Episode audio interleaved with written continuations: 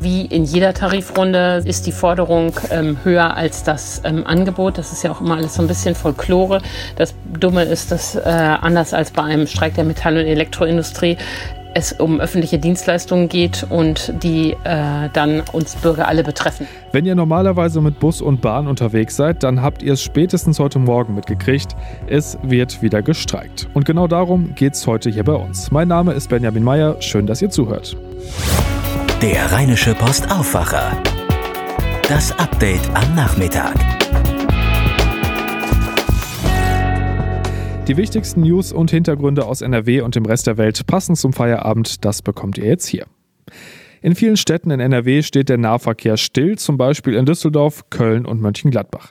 Die Gewerkschaft Verdi hat zu Warnstreiks im öffentlichen Dienst aufgerufen und das nicht nur für heute, sondern direkt auch für morgen. Da spreche ich jetzt mit Antje Höning, der Leiterin der Wirtschaftsredaktion der Rheinischen Post drüber. Frau Höning, das ist jetzt ja das dritte Mal innerhalb weniger Wochen, dass Busse und Bahnen in vielen Städten stillstehen. Und morgen geht es, wie gesagt, weiter damit. Und da trifft es dann ja nicht nur in Anführungszeichen die Pendler. Ja, die beiden Gewerkschaften Verdi und Comba erhöhen nochmal kräftig vor der nächsten Verhandlungsrunde die Streiks.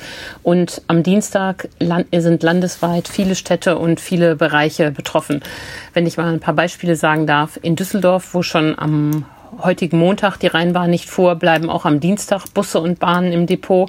Hier werden die LVR-Klinik und die Sana-Kliniken in Gerresheim und Benrath bestreikt.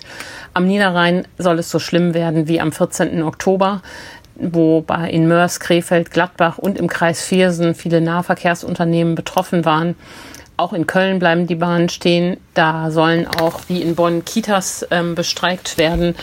Und auch in Krefeld, Bielefeld, Tönesforst werden Kitas bestreikt. Man sieht, Verdi nimmt das ganze Land so ein bisschen in Geiselhaft und äh, setzt überall sehr schmerzhafte Nadelstiche an und das ja nun zum dritten Mal. Schauen wir mal auf die Forderungen. Was genau will Verdi denn erreichen für die Mitarbeiterinnen und Mitarbeiter des öffentlichen Dienstes? Ja, wie in jeder Tarifrunde ist die Forderung ähm, höher als das ähm, Angebot. Das ist ja auch immer alles so ein bisschen Folklore.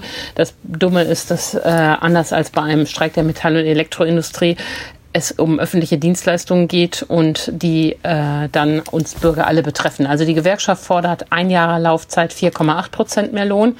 Die Arbeitgeber bieten insgesamt 3,5 Prozent mehr Lohn und das über drei Jahre. Ähm, da sieht man, die Forderungen liegen weit auseinander. Beide haben natürlich Argumente auf ihrer Seite. Die Städte sagen, wegen Corona sind uns die Steuereinnahmen weggebrochen und ähm, wir ächzen eh unter den Lasten der Corona-Hilfen. Die Gewerkschaft sagt, gerade wegen Corona sieht man, wie wichtig der öffentliche Dienst ist und hier muss was ähm, passieren, um die Menschen, die ja den Laden auch am Laufen halten, zu belohnen. Die Wahrheit liegt wie immer in der Mitte, denn ähm, öffentlicher Dienst ist nicht öffentlicher Dienst. Also die äh, Dame im Einwohnermeldeamt, die auch drei Wochen ähm, selber geschlossen hatten, die Ämter, ist natürlich viel weniger betroffen von der Krise als eine Pflegekraft im Krankenhaus. Ähm, und bei all dem darf man nicht vergessen, die Menschen haben verdammt sichere Arbeitsplätze. In der Wirtschaft hätten die gerne die Sorgen wie im öffentlichen Dienst. Jetzt haben Sie ja gerade die Pflegekraft im Krankenhaus angesprochen. Ähm, was müsste denn passieren, dass genau denen auch wirklich geholfen wird? Ja, der äh, Zauberweg ist wohl, dass man eine etwas differenziertere ähm, Tarifabschluss findet derzeit ist es ja immer so, dass die Lohnabschlüsse mit der Gießkanne verteilt werden. Also dann gibt es eine Prozentzahl X für alle Bereiche und äh, das ist vielleicht gerade in der jetzigen Situation nicht angemessen. Das heißt, man müsste einen differenzierten Lohnabschluss finden, der dann die Menschen, die in der Pandemie Besonderes geleistet haben, wie in der Kita, wie in Krankenhäusern und Pflegeheimen, dass man die ähm, mit einem äh, Extrabonus belohnt und die Mitarbeiter, die einen sicheren Arbeitsplatz im öffentlichen Dienst haben und auch in der Pandemie durchaus nicht mehr gefordert wurden, äh, weniger stark am Lohnzuwachs beteiligt. Eine Differenzierung ist da das Zauberwort ähm, in dieser Tarifrunde mehr denn je. Jetzt ist das ja, wie gesagt, die dritte Warnstreikrunde. Gibt es denn Hoffnung darauf, dass sich das Ganze bald erledigt hat, also dass es eine Einigung gibt? Ja, da äh, kommt es drauf an und da liegen alle Hoffnungen auf dem Wochenende. Am Donnerstag beginnt in Potsdam die dritte Verhandlungsrunde. Da debattieren dann ja die Arbeitgeber von Bund und Kommunen mit den Gewerkschaftsführern und der Bundesinnenminister Horst Seehofer, der ja der Verhandlungsführer für den Bund auch ist, hat sich heute zuversichtlich geäußert, dass ähm, man da doch zu einer Einigung kommt. Auch die Vereinigung Vereinigung der kommunalen Arbeitgeberverbände hofft darauf, dass man am Wochenende den Knoten durchschlägt. Das wird alles schön dramatisch wieder inszeniert werden mit Nachtsitzungen, mit ähm, äh, Türenknallen, wie sich das so gehört, damit man dann seinen eigenen Leuten jeweils sagen kann, äh, wir haben wirklich alles gegeben. Aber ähm, die müssen sich am Wochenende einigen, sonst werden die Verhandlungen für gescheitert äh, erklärt und dann geht es in eine Schlichtung. Und äh, das wollen eigentlich beide Seiten vermeiden. Das wollen diesmal vor allen Dingen die Arbeitgeber vermeiden, weil der Schlichter, das ist ja der Unparteiische mit der Extrastimme, kommt diesmal aus dem Lager der ähm, Gewerkschaften, also ist von den Gewerkschaften benannt. Und das werden die Kommunen vermeiden wollen. Kurzum, wir können hoffen, dass nach einem zähen Wochenende ähm, es zu einer Einigung kommt und damit auch die Streiks vorbei sind, denn die können wir in Corona-Zeiten echt gerade gar nicht gebrauchen. Wenn es am Wochenende keine Einigung gibt und der Schlichter eingreifen muss, ähm, geht es dann erstmal weiter mit Streiks oder ist dann vorbei? Äh, nee, in der Schlichtung dürfen die nicht streiken, ähm, aber danach wird es dann immer umso schwieriger, sich zu einigen. Ähm, also äh, wir können hoffen, ähm, dass diese schlimme Lage äh, mit den Streiks jetzt erstmal vorbei ist. Allerdings, wenn das ganze Platz und nachher auch die Schlichtung da, ähm, die da nicht zu Potte kommt, dann wird es so richtig unangenehm. Wir erinnern uns ähm, aus Tarifauseinandersetzungen in vergangenen Jahren, wenn es nicht nur um Warnstreiks geht, wie jetzt, sondern um richtige Streiks, dann steht ja tagelang die Mülltonnen an der Straße, dann fahren tagelang Busse und Bahnen nicht. Solche Verhandlungsrunden, solche Tarifrunden hat es auch gegeben und wir können uns nur alle wünschen, dass ähm, es diesmal dazu nicht kommt. Also wenn die Gewerkschaften Weichen darauf setzen, dann werden sie von allen guten Geistern verlassen worden. Ich gehe nicht davon aus. Ich glaube, nach der Warnstreik-Folklore in dieser Woche ähm, kommt es zu einer Einigung und äh, alle finden einen vernünftigen Abschluss, von dem dann jeder sagen kann, wir haben das Äußerste möglich gemacht. Dann sind wir mal gespannt aufs Wochenende. Vielen Dank, Frau Höning. Gerne. Und jetzt schauen wir, was heute Stand 16.30 Uhr sonst noch wichtig war und ist.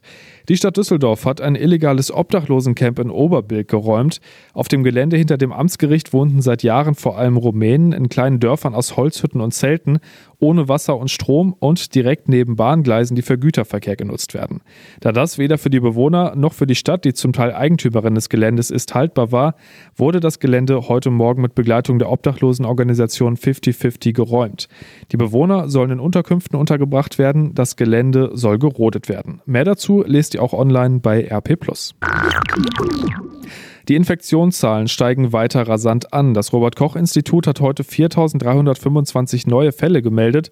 Für einen Montag ist das ein ziemlich hoher Wert, da am Wochenende nicht alle Gesundheitsämter ihre Daten übermitteln. Am letzten Montag waren es noch 2500. CSU-Chef Markus Söder hat jetzt eine bundesweit einheitliche Maskenpflicht für Regionen mit vielen Corona-Fällen verlangt.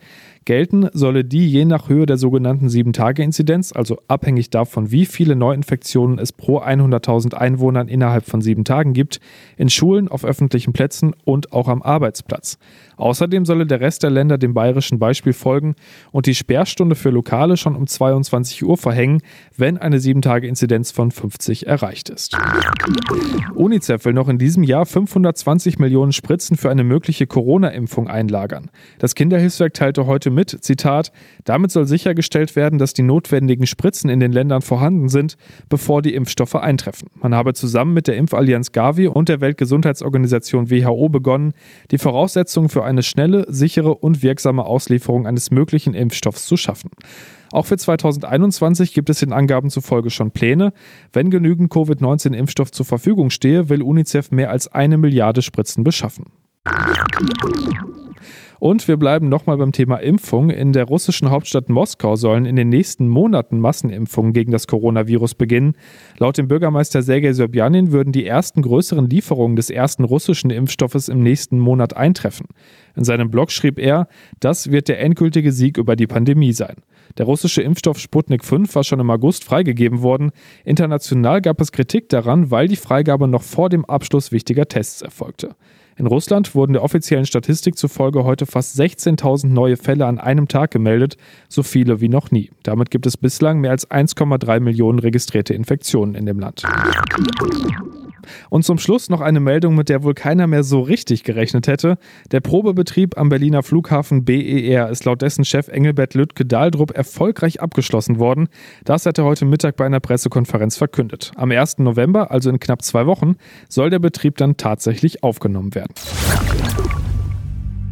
Und das war euer News Update am Nachmittag. Wenn ihr uns was sagen möchtet, Anmerkungen, Kritik, Fragen, schreibt uns immer gerne an aufwacher.rp-online.de oder schaut mal in die Show Notes, da gibt es noch mehr Möglichkeiten, uns zu kontaktieren. Mehr Nachrichten gibt es dann morgen früh in diesem Feed und jederzeit auf RP Online. Mein Name ist Benjamin Meyer. Danke fürs Zuhören. Mehr bei uns im Netz www.rp-online.de